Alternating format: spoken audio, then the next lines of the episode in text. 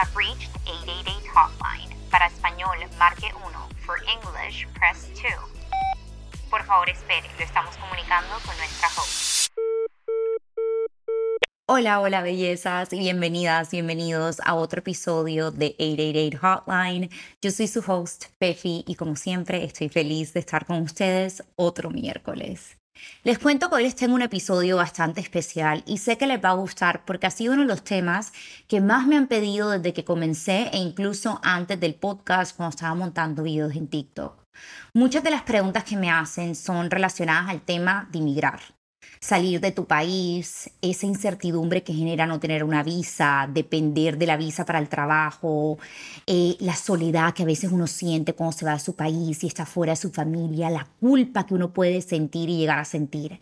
Y mientras que es un tema que me apasiona mucho, ya que yo lo viví en primera mano y sé lo solitario que se puede sentir cuando uno se aparta de su familia, la verdad es que yo en Estados Unidos no necesitaba una visa de trabajo ya que tenía mi pasaporte. Claro, en Londres ahora es una historia totalmente diferente, pero en Estados Unidos de cierta manera tuve ese privilegio y aunque sí me costó validar mi carrera y aunque sí me costó conseguir trabajo ya que para ellos yo era latina, no era gringa, sino latina porque mi primer idioma es español, porque tuve mi carrera en Colombia, de igual manera tengo que aceptar mi privilegio y tengo que decir que yo no sufrí lo que mucha gente sufre en ese momento al buscar una visa y al tratar de quedarte legalmente en Estados Unidos.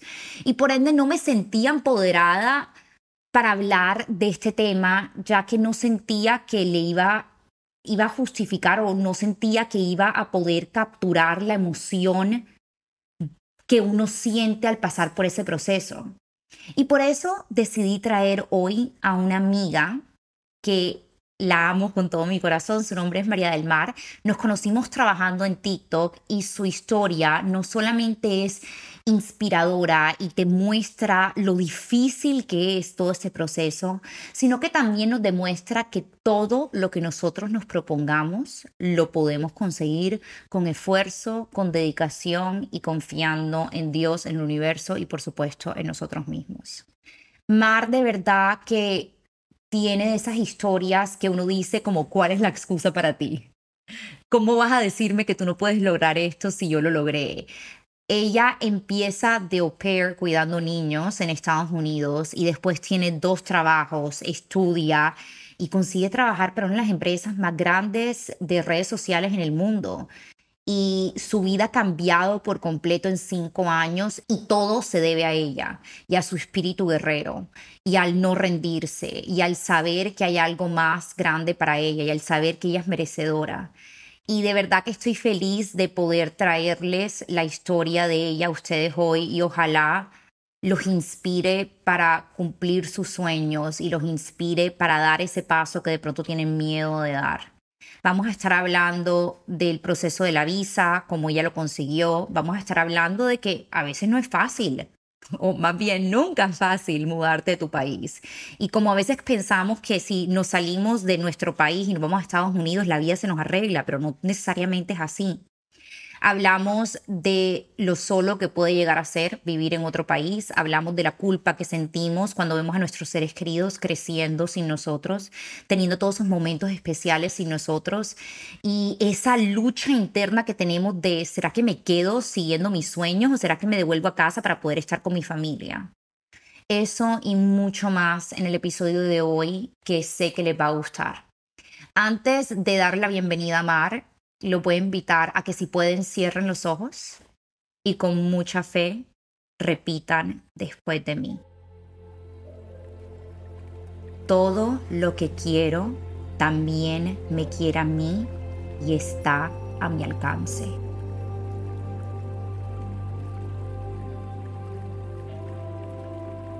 Trabajo duro para cumplir todos mis sueños.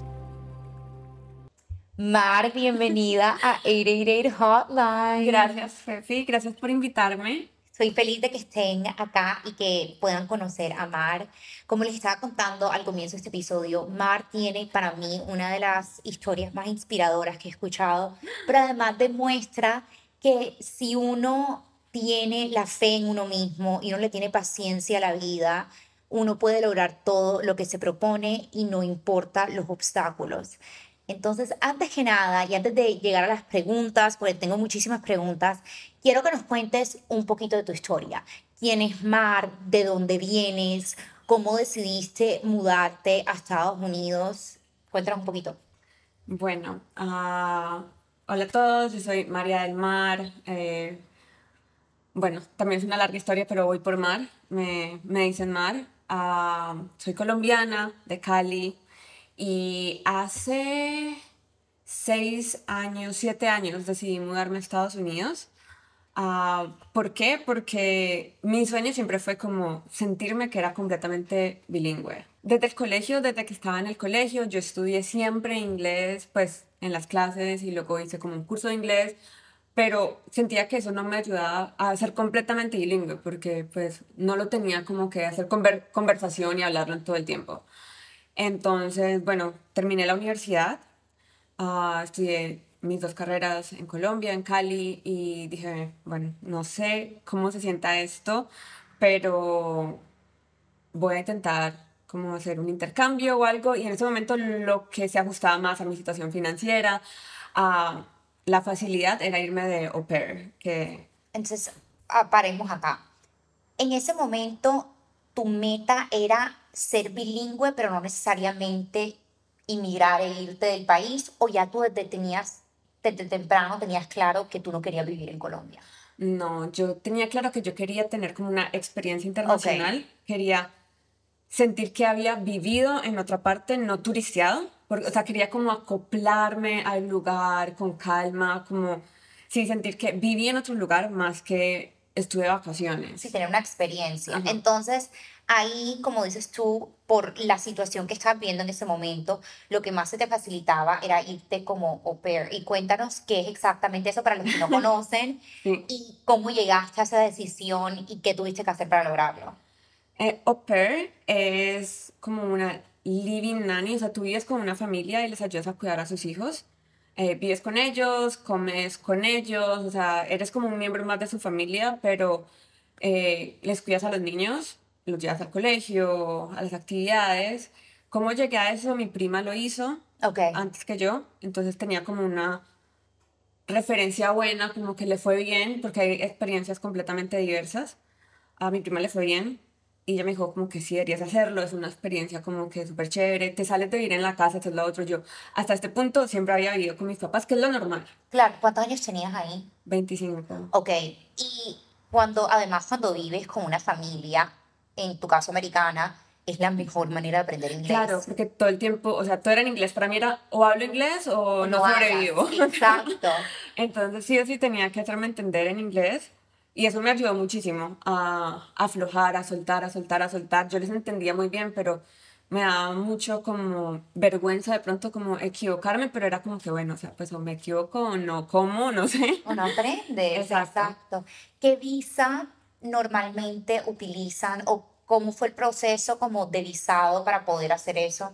Esa es la visa de au pair, que se llama la J1. Ah, una visa especialmente para eso. Y lo tienes que hacer mediante una agencia. Ok. O sea, vas como una agencia de au pairs, hay varias. Ok. Uh, y ellos te ayudan con todo el trámite, te dicen, o sea, los documentos que necesitas, cómo aplicar, cómo encontrar una familia. Uh, todo eh, es casi como un Tinder. Ok. Porque, o sea, las, tienes que hacer match. Es ok. Tú, tú, haces swipe y ellos hacen swipe también. No, tú no haces swipe. Ah, no, o sea, es decisión de, de ellos. ellos. son los que te contactan a ti y te dicen como que estoy, interesada en ti, Stephanie. Mm. Hablemos. Y si les caíste bien, si sintieron que había feeling, te hacen match. Mm. Y tú, tú sí tienes que unir como el, el, botoncito de match para hacer match con ellos, pero tú no puedes buscar la familia, te okay. cuenta. Ok.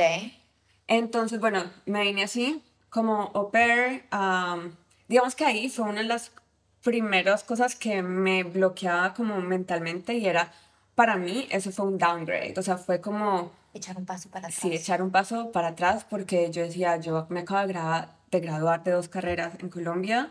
Y era una profesional. Ajá, y yo veía a mis amigas de la universidad y pues ellas ya tenían sus buenos puestos, o sea, ya estaban como produciendo, trabajando, arrancando. Uh, y yo como que, bueno, pues yo me voy a ir a cuidar niños. Sí, a ser niñera, sí, Sí. no, total. A ser niñera, entonces para mí fue como un reto mental en ese momento tomar esa decisión, porque era como que, ¿qué va a decir todo el mundo? O sea, te estudiaste dos carreras, te mataste estudiando dos carreras y ahorita vas a salirnos con que quieres irte a cuidar niños. es una mentalidad muy colombiana, Eh, sí, que era lo que sí. te iba a decir, como que en Colombia, y yo siento que eso es muy latinoamericano, estamos muy pendientes del qué dirán, y cuando uno toma esa decisión, especialmente cuando uno decide inmigrar a otro país, la mayoría del tiempo, yo diría que 80% del tiempo, tú tienes que dar un paso para Sí, atrás Correcto. y tú tienes que darle como a tu ego un parón y decir como que, ¿sabes qué? Si tú quieres lograr lo que sea que quieres lograr tus Pasa sueños, tienes que pasar por esto y tienes que check your ego on the door, casi. Exacto. Entonces, bueno, mm, afortunadamente lo hice, no me detuvo, me vine, me fui a Estados Unidos. y fui muy afortunada, la verdad, porque mi familia en Estados Unidos con la que trabajé, hermosos, los En amo. Los Ángeles. En Los Ángeles, sí. Yo me fui a Los Ángeles, eh, estábamos viviendo en Santa Mónica primero. Me quedé con ellos. Bueno, el primer año fue au pair solamente. Ok. Ah, en ese año nos fuimos a vivir como a los suburbios de Los Ángeles, a Pasadena, la ajá. familia, ajá, se compraron su casa, todos nos fuimos con ellos, me fui con ellos, claramente. Y es una familia hermosa y sé que gran parte de como mi arranque en mi proceso se los debo a ellos, pero se los debo a ellos sí, pero yo también hice mucho para ganarme su confianza, para ganarme su confianza, su cariño. Sí. Am, después del primer año ellos me dijeron queremos que te quedes un segundo año con nosotros. O sea, nos o sea, te queremos muchísimo, eres parte de nuestra familia. Porfa, ayúdanos otro año con los niños. En ese momento mi inglés ya había llegado a un punto que yo sentía que yo aprendí, aprendí, aprendí y como que ya, Te estancaste. me, estanca- me estanqué porque, bueno, pues ya como conversaba, me entendían, les entendía, no había problemas. Y yo dije, yo no puedo quedarme otro año porque mi meta era ser bilingüe. Siento que lo soy. Siento que puedo hablar, bueno, también salir en citas me ayudó muchísimo. We love, we love. Ahorita, habla- ahorita hablamos de salir con gringos. Continúa, por favor. Entonces, bueno, les dije, ya creo que necesito regresarme a Colombia, necesito sentir que ya estoy haciendo algo por mi vida profesional. Sí, porque otra vez, echaste para atrás con tal de cumplir tu sueño de ser bilingüe, Exacto. pero tipo, ahora que no te vas a quedar todo el tiempo aquí. Exacto, y en mi mente yo decía, soy bilingüe, esto me va a abrir muchas puertas en Colombia. Sí. muchas, sí, muchos trabajos, oportunidades. Ya puedo regresarme a Colombia, estar un poquito mejor preparada, como Sí. tomar ventaja por encima del pool de candidatos para un empleo. Ujú. Me regreso. Y ahí fue cuando ellos, y ahí digo como que mi relación con ellos, lo que trabajé, lo que sembré, fue cuando pude cosecharlo, porque ahí ellos se ofrecieron a pagar como UCLA Extensions, que es como, digamos, un diplomado. UCLA es University of California, Los Ángeles, que fue donde yo hice la maestría. Es la universidad pública número uno en Estados Unidos por los últimos años. Es increíble, dificilísima de entrar y tienen un programa que se llama UCLA Extension, como dice Mar, es un diplomado que te permite tomar eh, cursos en áreas que a ti te interesan, pero además de eso, y corrígeme si estoy mal, cuando uno hace un UCLA Extension uno puede tener visa de estudiante, Sí, ¿cierto? Ok. Exacto. Pregunta, cuando tocabas el au pair ese año, la visa se te acaba, o sea, ¿ellos podrían renovarla o no había la opción? Visa de au pair la puedes tener hasta por dos años. Ok, Pero como yo iba a empezar a ser estudiante, tú no puedes estudiar con visa au pair. O sea, es todo un proceso migratorio porque entonces, ¿qué me tocó hacer? Cuando, bueno, ellos ofrecieron eso, yo era como que, ok, yo sería muy boita, no sé, como... sí, porque además es un programa caro. Exacto, como por desperdiciar esta oportunidad. O sea, cuando yo en mi vida voy a tener alguien que se esté ofreciendo a pagarme como diplomado, como o subespecialización en, en esta universidad en Estados Unidos? Eso en tu resume, o sea, tener UCLA en tu resume y te Exacto. abre la puerta que tú quieras. Exacto, y que voy a poder seguir viviendo con ellos, Totalmente. usando su carro. Sí, sí. Y obviamente les, o sea, le tenía que seguir ayudando a cuidar a los niños porque ese era el compromiso. Me quedaba con ellos, les seguía ayudando y en mi tiempo libre Estudiabas. estudiaba. Entonces, bueno, les dije que sí, que clara y absolutamente sí, siento que esto ya es diferente porque ya voy a sentir que estoy trabajando profesionalmente, me voy a seguir preparando. Y hasta ese momento mi idea seguía siendo regresar a Colombia. Yo decía, yo regreso con, como con este título de una universidad como UCLA a Colombia, me va a abrir aún muchas más puertas. Entonces como que todo el tiempo yo decía, ¿cómo me estoy beneficiando de esto cuando regrese a Colombia? Siempre era como cuando regrese a Colombia. Entonces, bueno, le metí la ficha, o sea, sí fue un poquito pesado porque yo me levantaba, llevaba a los niños, o sea, me levantaba, les preparaba el desayuno, los llevaba al colegio, los dejaba en el colegio y me iba a la casa a estudiar o me iba a clases, estudiaba, regresaba. Y aquí te estoy hablando que UCLA queda dentro de Los Ángeles y yo vivía en los suburbios. Que oigan, son fácilmente para llegar de un lugar a otro. Si no hay tráfico, 45 minutos. Con tráfico te puede demorar hora y media hasta dos horas en hora pico. Sí. Entonces era como ese back and forth. Back and forth, ir y venir. Uh, un poquito pesado, pero la familia fue súper linda. Entendían como, pues, lo que significaba que yo tuviera que ir y venir. El papá como que decía, bueno, ya salí del trabajo, si quieres, empieza el arroz y vete a tu clase. Yo ya voy en camino. Entonces, o sea, los amo. Yo a esa familia todavía hasta ese momento los visito cada mes, uh, vamos a cenar. Pero bueno, lo que te decía del proceso migratorio, a mí me tocó regresar a Colombia, cambiar mi visa de au pair a visa de estudiante. Ok, o sea, tú te vas, que yo creo que esa es otra cosa que la gente no toma en cuenta. Uno, la cantidad de dinero que es un, un proceso de visa. Dos, todas las implicaciones que eso conlleva, porque la mayoría del tiempo, si tú vas a cambiar de una visa a otra, te toca regresar a tu país como que natal para poder hacer ese cambio que un ticket es caro, el proceso de visa es caro, entonces te toca volver, cambias la visa, regresas a Los Ángeles, estás estudiando, ¿ok? Y cuando tú haces un programa como estudiante, dependiendo del programa, o sea, les toca investigar si el programa que vayan a estudiar les ofrece algo que se llama CPT y OPT. Se me olvidó qué significa CPT y OPT, era como... La verdad no tengo ni idea, pero practical training, algo así. Yo me acuerdo que los que se graduaron conmigo, que eran internacionales porque todo mi programa era internacional, el último año te daban el chance de hacer el OPT, que es como... Puedes trabajar. Puedes trabajar, pero es casi una visa garantizada que tienes por el hecho de haberte graduado de una como que de una universidad. Exacto. Entonces, más que una visa es un permiso de trabajo. Exacto. Porque lo haces con visa de estudiante. Sí. o sea que a ti el UCLA Extension te daba la opción de... Ajá, sí. Increíble. Increíble, sí. Porque es un programa corto de un año. Yo no tenía ni idea. Y te da tres meses de CPT y un año de OPT. Entonces al final era un año y tres meses que yo podía trabajar. Uh, entonces cuando terminé el programa empecé a aplicar a internships. Uh, por, por LinkedIn. Ah, ya me había llegado como el permiso de trabajo que lo tramitas con la universidad. Ahí sí no te toca volver a Colombia ni nada, tú es directamente con la universidad, le mandas los papeles, me llegó la tarjetita de trabajo. Uh, apliqué a muchas internships y me llamaron de una uh, para trabajar para el equipo editorial de Latinoamérica de Musically back then. Musically en ese momento es lo que es TikTok ahora mismo, pero o sea, hablemos además de que no era una aplicación tan conocida. Sí, no, no, y era de niños. Era de niños. Básicamente. Como que yo entré creo que como un año después que tú y a mí todavía me pareció una aplicación de niños. Esta es la otra, como que de la empresa de nosotros, tú eres de las que más lleva ahí. O sea, hay muy poca gente que lleva la cantidad de tiempo que tú tienes. Sí, ah, yo digo que es mi relación más larga. con TikTok.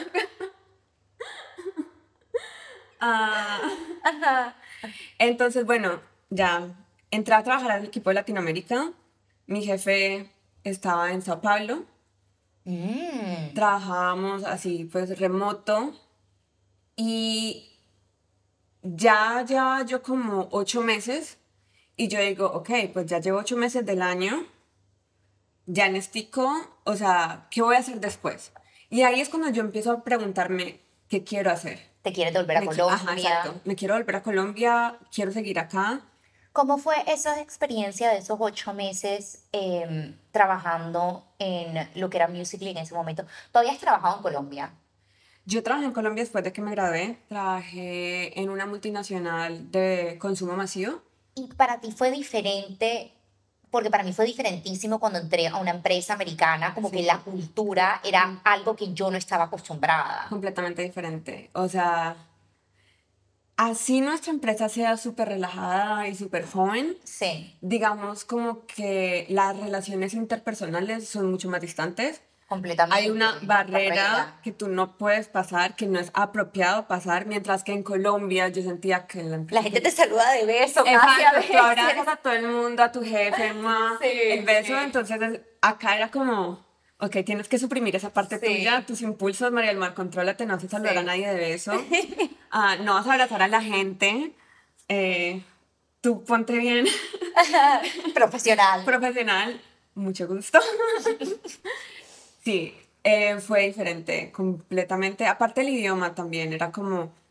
Una cosa es, les cuento, estudiar en un idioma y otra cosa es cómo te toca trabajar.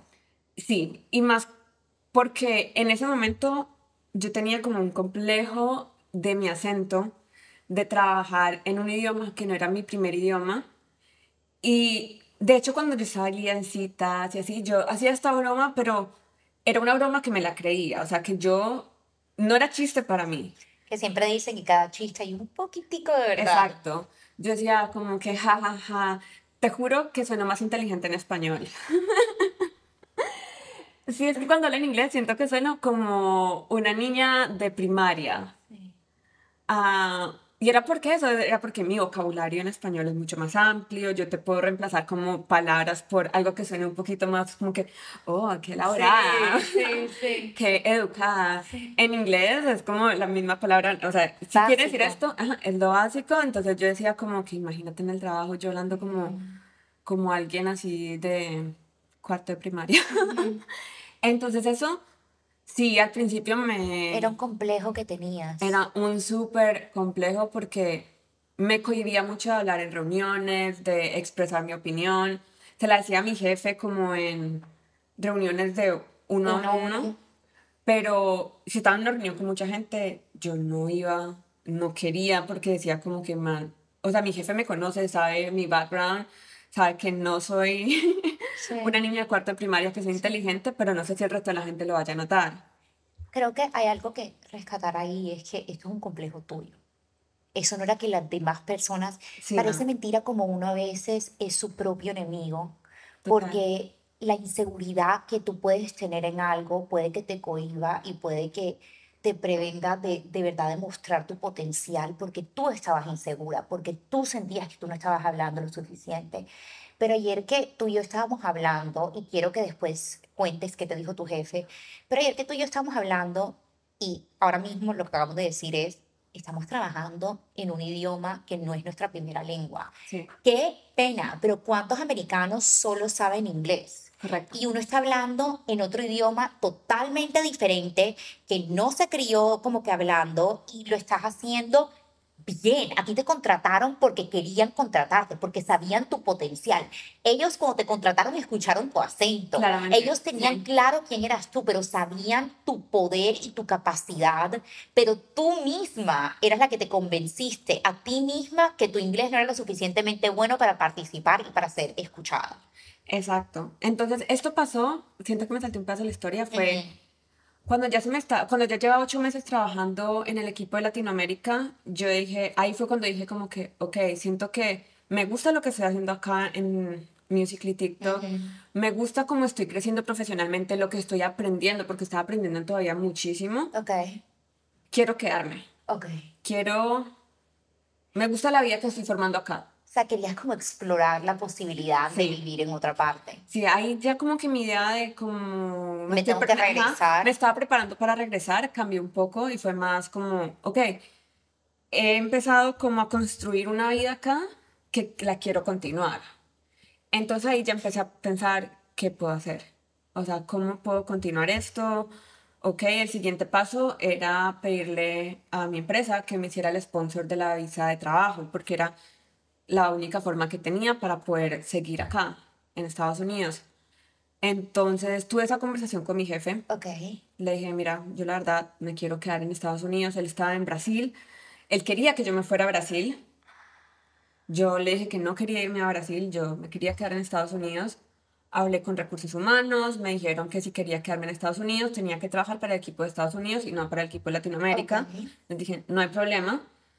¿Con quién me puedo entrevistar? O sea, ¿cómo puedo encontrar un puesto en, la- en el equipo de US? Vamos a parar la historia aquí porque voy a decir algo demasiado importante que hiciste tú. Tú no te quedaste sentada esperando que la oportunidad No llegara a ti.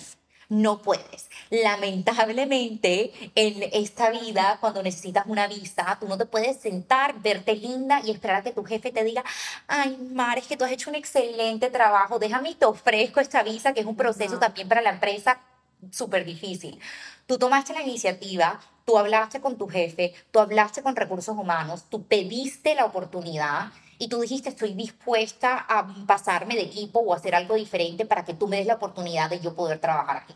En ese punto era cuando yo dije, te tienes que llenar, María del Mar, de la confianza y pedirlo. Realmente, si tú lo quieres, lo que acabas de decir, lo tienes que pedir, no te va a llegar si tú no te mueves. O sea, ellos ni siquiera van a saber que esto es lo que tú quieres. Ellos ni siquiera van a saber que esto, eso creo que es lo más importante. Yo no lo había pensado de esa manera, pero es cierto. ¿Cómo pretendes tú que ellos crean que tú quieres esta oportunidad si Exacto. tú no eres capaz de decirlo y vocalizarlo tú ni siquiera? Y ahí fue cuando yo dije, ok, ni siquiera les voy a, o sea, voy a hablarles con la confianza de, ni siquiera como que, ¿qué podrían hacer ustedes para ayudarme? No, solo dime cuáles son los next steps para yo poder hacer esto. con certeza, como Sí. con propiedad, como tipo, tú me vas a contratar, ¿qué hago? ¿Qué hago? O sea, ¿qué necesitas? ¿Qué papeles te mando? ¿Con quién me entrevisto? Muy bien. ¿Qué puestos hay abiertos? Mándame una lista de los, puestos, de los puestos que están abiertos para yo entrevistarme ah, y estar súper pendiente. Como que HR me decía, de pronto hay un puesto en música. Vale, está bien. ¿Quién es el, ¿Con quién me tengo que hablar? Hay un puesto en tal parte. ¿Con, con quién me tengo que hablar? Dime. Entonces hice una entrevista en el equipo de US y me contrataron. Capa. Fue un cambio súper rápido. Mm. O sea, digamos como que empecé a entrevistarme a inicios de febrero y ya el último día de febrero ya, está, ya hicieron el transfer al equipo de US. Y al mismito, again, les dije, bueno, ya que estoy en US, ¿cómo? O sea, me dijeron que me tenía que pasar el US para hacer mi proceso de visa de trabajo. Ya estoy en US, ¿qué papeles necesitan? Y siento que ahí ya depende también mucho de ti. O sea, obviamente es como saber qué tan pushy puede Sí. ser. Hay una línea. Sí hay una línea, pero es como que ser proactiva. Como que, Mostrar interés. sí, es como que, ah, te tienes que poner en contacto con los abogados. Súper, dame el contacto. Me dieron el contacto y empecé todo el proceso. Porque yo creo que algo que no caemos en cuenta muchas veces es que estos procesos de la visa tienen un- una línea de tiempo bastante específica. Que si Sí. tú esperas medio un mes a que se te pase la línea del tiempo y te jodiste. Sí. Hasta fácilmente un año siguiente donde puedes volver a aplicar el visado y todo Sí, eso. O sea es la de trabajo. Exacto. Entonces, eh, yo conozco a muchas personas que por quedarse casi muy cómodas y esperar hasta último minuto han per- perdido la oportunidad de su vida por no Sí. serlo proactivamente. Y algo que ustedes tienen que caer en cuenta es que la verdad es que la gente de recursos humanos, por mucho que tú seas una empleada excelente, como que a ellos no les interesa tanto tú quedarte como a ti te va a interesar tú quedarte. O sea que tú tienes que tomar eso en tus propias manos. Claro, es tu vida. Es tu vida. Es tu vida. Toma responsabilidad por tu vida. Y la más interesada eres tú. Ujú. La más interesada eres tú. Mm, Ellos te pueden querer, te pueden apreciar, pero es tu vida. Entonces empecé todo ese proceso de visa de trabajo, que a esto la visa de trabajo es una lotería, lo cual genera una incertidumbre que no te llegas a imaginar, porque así tú hayas metido todos los papeles, así todo es, o sea, así seas como la candidata perfecta, es una lotería. Y es o te la ganas o no te la ganas. Y digamos que esos meses sí fueron como, mi ansiedad estaba como por los cielos porque yo era como, ¿y si no? ¿Qué hago? ¿Qué hago? Y si no, bueno, no sé. Entonces, o sea, lo- como yo lo tomé en ese momento, es como que esto es lo que yo quiero y quiero muchísimo que pase, pero si no pasa, necesito mentalizarme en que, qué voy a hacer. O sea, en que lo voy a aceptar. No es como que, no puede ser mi única opción. No me puedo cerrar mentalmente a que si no es esto, no es nada, porque no. Exacto. Y es uno en tres que se la ganan. O sea que las, es un, sí, es el 30, y- era el 33% de probabilidades por el número de personas que se presentan a esa visa. De hecho, de la gente que se presentó de nuestra empresa al mismo tiempo, Sí. literal, tenía dos amigas y yo fui la que la... La que lo lograste. Ajá. Y ellas les tocó buscar otras opciones, volver a ser estudiantes, buscar, sí, regresar como, ahora qué hago para poder presentarse el próximo año, porque como dices, la convocatoria, la- el tiempo de aplicar es una vez al año. Entonces, si no lo haces a tiempo, te toca esperarte hasta el otro año. Ah, pero bueno, Te la ganaste. me la gané, me gané la lotería. Acá vamos a hacer una recapitulación de esta mujer, porque quiero que entiendan que ella llegó a Estados Unidos siendo una au pair, cuidando niños, y de ahí a tres años, tres años fue, ¿verdad? Entre ese proceso. Sí, En tres años cambió de ser niñera a trabajar en una de las empresas más grandes, o si no, la más grande de redes sociales del momento. Como que hablemos de increíble, como que qué capa, que nunca se te olvide como que todo lo que puedes lograr, pero también la luchó. O sea, eso no fue como que, que te la regalaron. Sí, porque de hecho al principio, cuando era intern, practicante en el equipo de, Latinoamérica, yo aún vivía con mi familia, aún más o menos ayudaba con los niños. Estaba terminando una clase en UCLA y estaba trabajando para nuestra empresa, entonces era, Full on. sí, y yo, o sea, de los suburbios, a la universidad, a los niños, a volver al trabajo, a irme otra vez, darle la comida, terminar de hacer la tarea de, de la clase que tenía pendiente, era como, Pero sabías que valía la pena. sí, sí, o sea, yo en este momento me pongo a pensar como que yo hice todo eso. Lo hiciste. Tenía como dos trabajos, más la clase, más, sí, eh, pero no es que quiera ser una persona negativa ni nada de eso, pero hay muchas veces que la gente dice como que no es que me quiero mudar a Estados Unidos porque es que allá voy a tener todas las oportunidades. Y es como que sí, hay mucha oportunidad laboral, pero no es que tú te mudes a Estados Unidos y la vida se te arregla. Es como que tú te mudas a Estados Unidos y la vida va a ser enredada. Sí. Por mucho tiempo antes de que tú logres un poquito de estabilidad, sí lo logras. O sea, no es que sea como que vamos a emigrar y ya. Y de decir una palabra que es estabilidad. Y siento que no tener estabilidad es lo típico de ser un inmigrante. Y es, es no tener estabilidad de absolutamente nada. No tenía estabilidad emocional, estabilidad económica, no tenía como mi red de personas de apoyo, ah, estaba construyendo nuevos amigos, no, o sea, estaba construyendo como una vida de pareja, conociendo a alguien. O sea, te sientes como En un limbo todo el en un limbo todo el tiempo, sí. Y a veces se siente muchísima soledad, o sea, como que yo, ¿por qué estoy haciendo esto? Estoy solo, mi familia no está acá, no hay nadie que me apoye, si me pasa algo, ¿quién se va a preocupar por mí? Ese era como mi miedo, era como que, pues, si me pasa algo, no, o sea, ¿a quién llamo? O sea, mis papás desde Colombia no pueden hacer nada. Y es algo que siento que es tan normal para la gente que inmigra a cualquier país porque se siente mucha soledad y mucha como... Inestabilidad Sí. porque es que además tu futuro no está garantizado. Tu futuro depende de tu situación migratoria y no es garantizada. Porque hay loterías, porque tu visa depende de tu trabajo, porque no es como si ella mañana pudiera decir como que me voy de la empresa y voy a conseguir un trabajo de una, porque ¿quién está dispuesto a sponsor tu visa? Exacto. Todo eso como que, que no te da la misma flexibilidad laboral que de pronto tendrías en tu país donde naciste, Claro. donde eres ciudadana. Y las visas tienen como una fecha de caducidad. Entonces, incluso en este momento, yo todavía estoy Sí, con una fecha de caducidad y tratando de moverme, Y moverme hablemos- para ver como cuál es mi next step. Y hablemos que en Estados Unidos, además, la situación política, uno, cambia todo el tiempo, y dos, dependiendo quién es presidente, es si amamos a los Exacto. inmigrantes o no. O sea, Exacto. fácilmente, no por ponerme política, pero llega uno que es súper como construyamos un mural, y chao los inmigrantes para afuera y no vamos a dar visa a nadie. ¿Y ¿Qué haces? O sea, eh, hay demasiados factores que tú no puedes controlar y tú tienes que estar bien con eso. Exacto, exacto.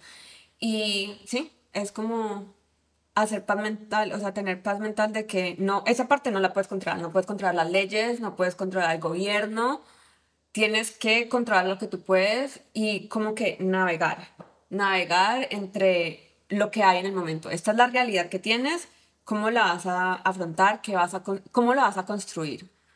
Ah.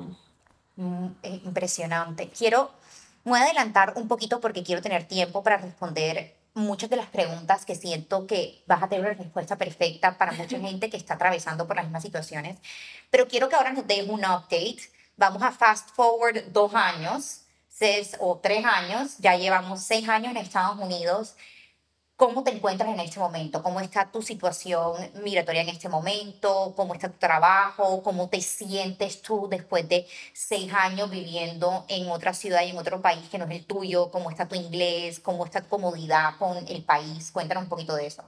Vale, pues en sentido de comodidad ya me siento muchísimo más cómoda en todos los sentidos, financieramente, con mi grupo de amigas, con lo que he construido, con lo que he conocido, me siento mucho, no, nunca me voy a sentir en casa a casa, pero es un pedacito de mi casa. Ya me siento como, este es un pedacito de mi vida, la he construido y soy dueña de esto. Ah, en el trabajo estoy súper feliz como de lo que he logrado lo que he podido como ir ascendiendo, tener mi propio equipo. Que me parece increíble que tenga gente reportándote hacia ti, que, oigan, no sé si les conté, pero nosotras nos conocimos fue trabajando. O sea, yo era la abogada en uno de sus proyectos y yo vi, yo dije, Dios mío, una colombiana. Cuando me, sí, cuando me sí. como que eres colombiana. ¿De qué parte de Colombia eres? Yo soy de Cali, Barranquilla. desde ahí como que creo que fue un momento uno que nos volvimos amigas. Sí, es claramente mis favoritas son las colombianas.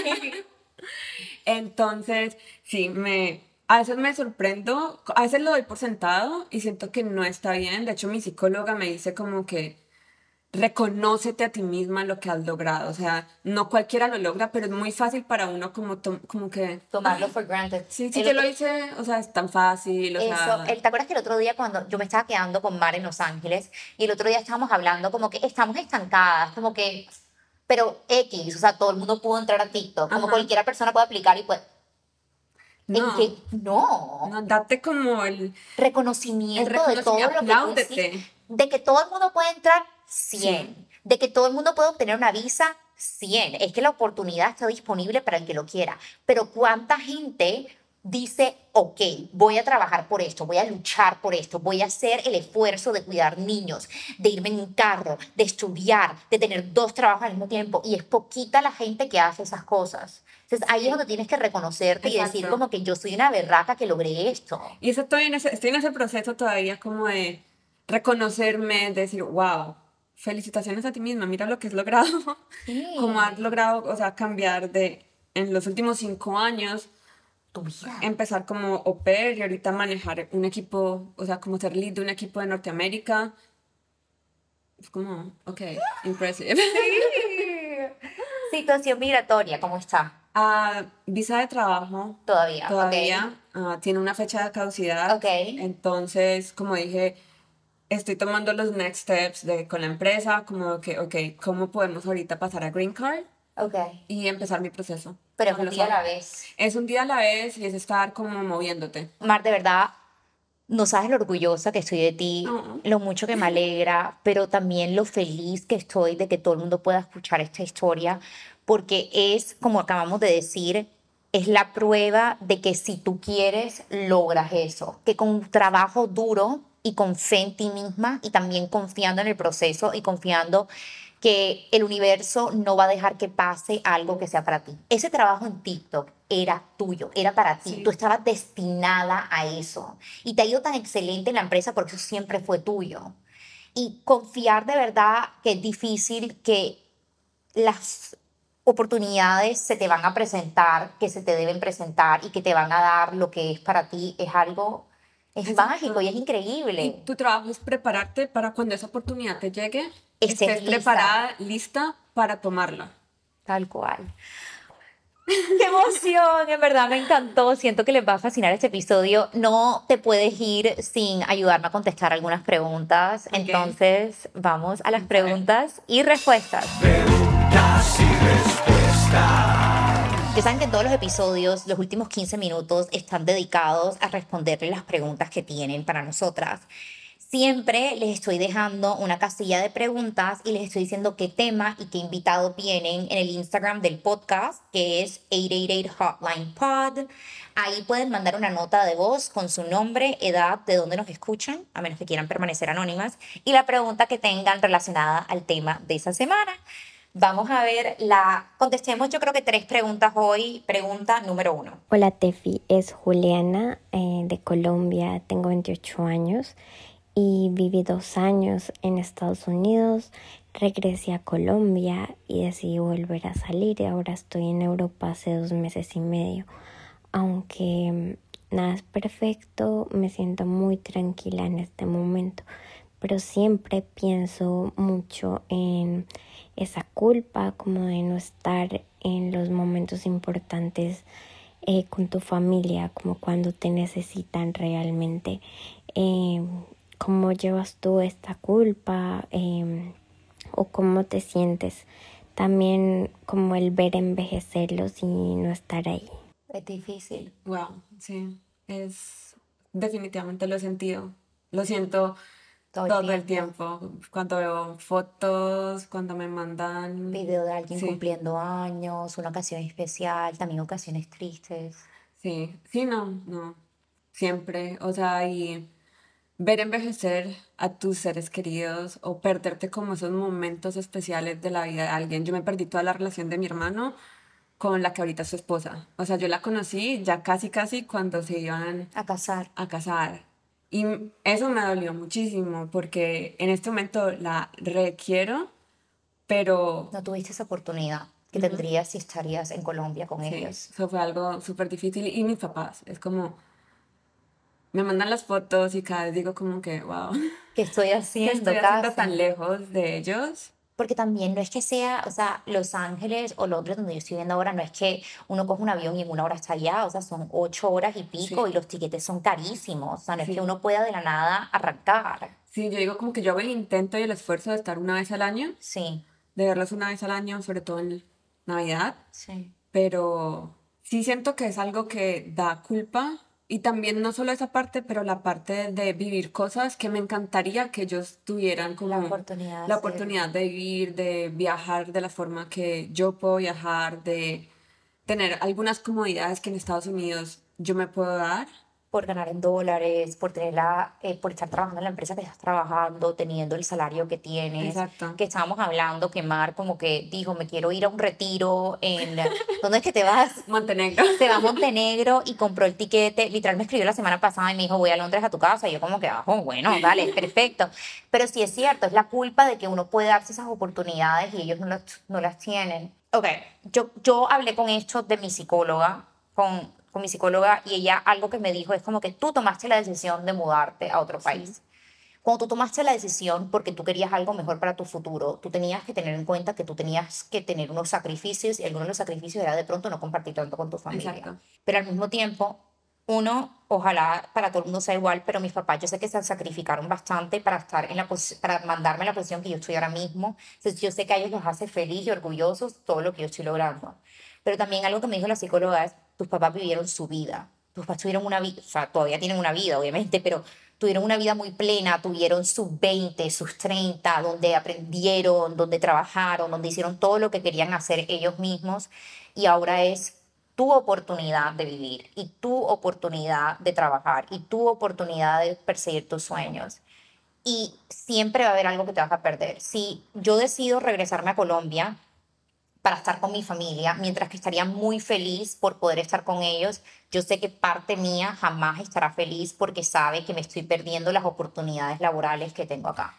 Claro, y siento que en ese momento es como ver que la conexión no va a ser la misma como si vivieras con ellos, pero que puedes hacer como para sentir esa cercanía. Y digo, el celular.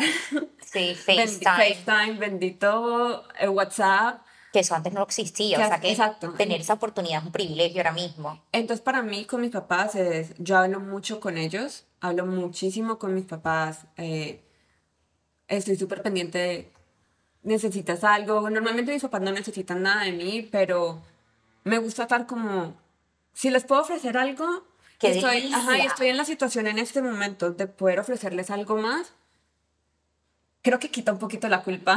Sí, sí, como poder darles también algunas de esas experiencias que estás teniendo tú y poder darle a tus papás esos privilegios también. Exacto, exacto. Que eso es muy lindo.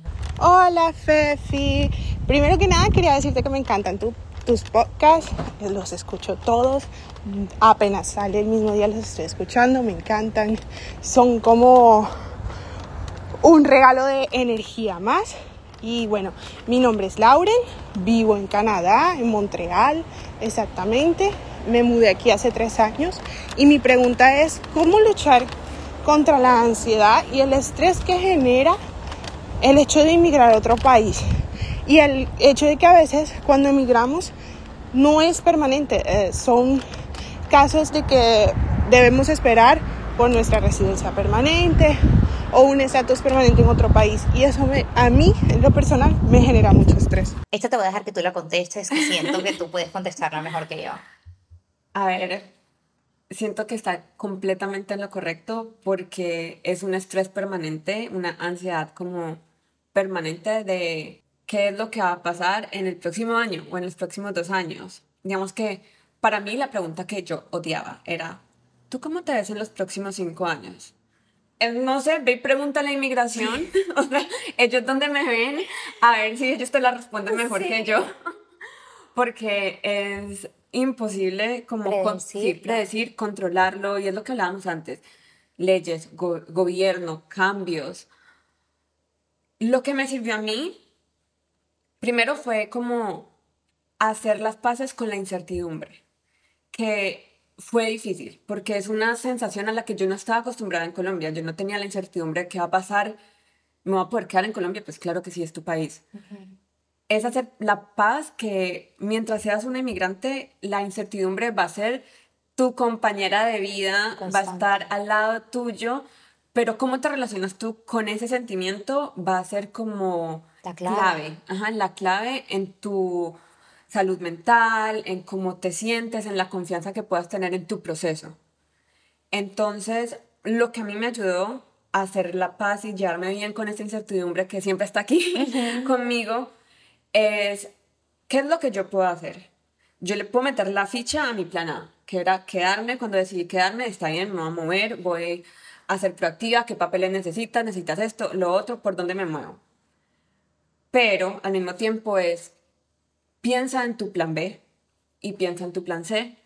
Piensa que por mucho que tú quieras el plan A, No necesariamente va a ser para ti. Exacto, no necesariamente va a suceder y tienes que estar ok con eso. Eso es parte de ser inmigrante. eh, Viene bien- con la decisión que tomaste. Exacto. Entonces, si no es A, ¿cómo- ¿cómo puedo preparar el plan B? Que cuando me dé cuenta que no es A, Ya el plan B puede arrancar fácil. Y si no es B, ¿cómo puedo tener cosas listas para el plan C? Eso me ayudó muchísimo. Eso me ayudó muchísimo. Y también a confiar en que lo que es mejor para mí va a suceder o no va a suceder. O sea, si algo no era lo que yo, lo que más me convenía, no va a suceder. Confiar en las cosas que están, co- como en el Dios, el universo, en lo que sea que estás confiando y entender que las cosas pasan por una razón. Exacto. Y Siempre cuando tú eso. estés poniendo de tu parte. Exacto. Mientras que tú diste todo de ti, eso es todo lo que puedes hacer. Exacto. Y me parece muy lindo lo que dijiste y siento que nos los tenemos que tu- tatuar todos y es, tienes que hacer paz con la incertidumbre. Sí. Paz con la incertidumbre es Clave. clave, clave, clave, clave. Muy lindo. Bueno, última pregunta. Hola Fefi, me llamo Ciudi, tengo 25 años, te escucho desde Panamá y bueno, mi pregunta es cómo lidiar eh, la xenofobia que los inmigrantes vivimos cuando estamos en el trabajo, eh, cuando sentimos que nos bloquean las oportunidades, cuando sentimos que no tenemos a alguien que nos escuche y estar tan lejos de casa, eh, lidiar con la soledad y además de personas que todos los días buscan la manera de, de sacarte del paso por el hecho de ser extranjero. Yo creo que tú y yo somos muy privilegiadas porque trabajamos en una empresa que es global, muy internacional. Mis compañeros de trabajo, nuestros compañeros de trabajo, son de todas partes del mundo, como Sí. acabamos de decir que tú y yo nos conocimos en una reunión. Exacto. Yo, la mayoría de mis reuniones, na- no todo el mundo es americano, vienen de todas partes, diferentes backgrounds, y creo que por eso, como digo, es un privilegio. Sé que esto no es la situación de todo el mundo, pero para nosotros es muy fácil porque no creo que en ese sentido seamos discriminadas. Ahora, yo he trabajado en otras partes de Estados Unidos que sí me discriminaron y Marta también les puede contar como que, que en el proceso de aplicar no es fácil. Yo les dije en un episodio de Career Advice que acá todo el mundo nace con diferentes niveles de privilegio y eso simplemente es la vida y no es justa, pero así es la vida. Eso es ser inmigrante cuando uno se muda a otra parte. Por mucho que por decirte, yo no tenía el problema de la visa, mi apellido sigue siendo Mendoza. O sea, cuando yo aplico, tú tienes claro que yo no soy blanca y tienes claro que yo no soy americana. Em, y por ende, siempre vas a tener que esforzarte más que la persona que está allá. Siempre me iba a tener que esforzar más que el gringo y siempre me tenía que vender más que el gringo porque que es normal y uno siente, o sea, como que así es la vida. Si una persona, yo aplico un trabajo y también hay un gringo que es totalmente americano, que habla inglés perfecto, que tuvo toda su educación en Estados Unidos y que es abogado de Estados Unidos, es muy fácil que lo van a preferir a él o a ella que a mí. Sí. Y, es- y así es la vida. Y yo no puedo hacer nada, o sea, yo no puedo cambiar el sistema ahora mismo. Entonces, puedo quedarme y no, como que tu sentimiento es válido, los sentimientos de todos cuando estamos pasando por esto es válido, que tú te sientas mal por esto es válido, pero al mismo tiempo, en un momento tú tienes que decir, se acabó el pity party, se acabó la victimización. ¿Y cómo hacemos para poder lograr lo que quiero hacer? Entonces, yo te estaba contando que cuando yo entré a TikTok, yo tenía claro que habían 500 americanos aplicando los mismos puestos y yo llegué y dije, mira, tengo claro que yo no estudié en Estados Unidos toda mi carrera, pero yo soy abogada colombiana, te puedo trabajar en Latinoamérica, soy abogada americana porque pasé el bar, hablo inglés, hablo español y esto es todo lo que yo traigo. Entonces, mientras que la persona americana solamente te va a poder laborar en una región, yo voy a poder hacer esto en varias. Y esto es lo que yo puedo ofrecerte a ti. Exacto. Y usar lo tuyo como un asset en vez de Dejar que te... que sea tu identidad casi, porque muchos de las personas que no somos de allá vamos a estar como que, ay, pero es que soy latina y es que no me van a contratar y es literal entender que si tú quieres un puesto en la mesa tienes que hacerlo tú misma Y tienes úsalo que abrir, favor. exacto, úsalo a tu favor. Yo hoy en día soy cero acomplejada por eso, yo hoy en día es como que mira todo lo que yo te traigo que otra persona no te puede traer. Exacto. Em, malas experiencias que he tenido. Eh, estábamos hablando de esto antes de grabar, que a las dos, que siento que a las latinas les encanta como que fetishize, eh, a como que a las latinas. Sí. A las dos nos pasó que estábamos en entrevistas de trabajo y nos dijeron como que, ay, no te vamos a contratar, pero quieres salir conmigo a una cita. Sí, como que, bueno, pero me das tu número. Y se siente asqueroso. Y yo, ¿Qué? perdón. Yo quería vomitar. O sea, señor viejo horroroso que te hace pensar que yo quiero salir contigo, yo quiero un no, trabajo. que te hizo pensar que esto era una cita. Exacto. O sea, En que- además, yo estaba vestida en un turtleneck. O sea, ni para decir que estaba como Sí, sexy, no, cero. Pero eso pasa por ser latina. Pero que tú y yo nos podemos quedar en eso. Y podemos decir, es que nadie nos va a contratar. Porque es que. No, no. Párate, párate y, y, y lúchala. Y sí, vas a enfrentarte a eso. Como te digo, esa es la vida. Sí. Pero estás dispuesta a que si te cerraron una puerta, te van a cerrar todas. No. O estás dispuesta a que si te cerraron una puerta, encuentra la ventana donde puedes entrar. correcto, sí. Porque, o sea, usa tus assets, lo que decías, a tu favor. Mira, soy latina, pero lo que dijiste, te puedo trabajar en español. Hay un mercado gigante de, de latinoamericana. de latinoamericanos, de gente que habla español en este país. Hispanohablante. Tienes alguien que te lo cura. Ahí está, mírame a mí. Pero sí, oigan, es usa tus habilidades a tu favor y no dejes que eso sea lo que te pare. Exacto. Y ya. Oigan, creo que esto fue todo el podcast. Los amo, Mar. Gracias. Me encantó estar acá, estar en tu casa también. Ojalá podemos hacer una parte 2, parte 3, parte 4, Sí. porque tenemos bastante por contar, incluyendo como que nuestra experiencia saliendo con americanos. Ay, no. Eso fue eh, interesante. Interesante, sí. Nos vemos el próximo miércoles. Los quiero. Bye.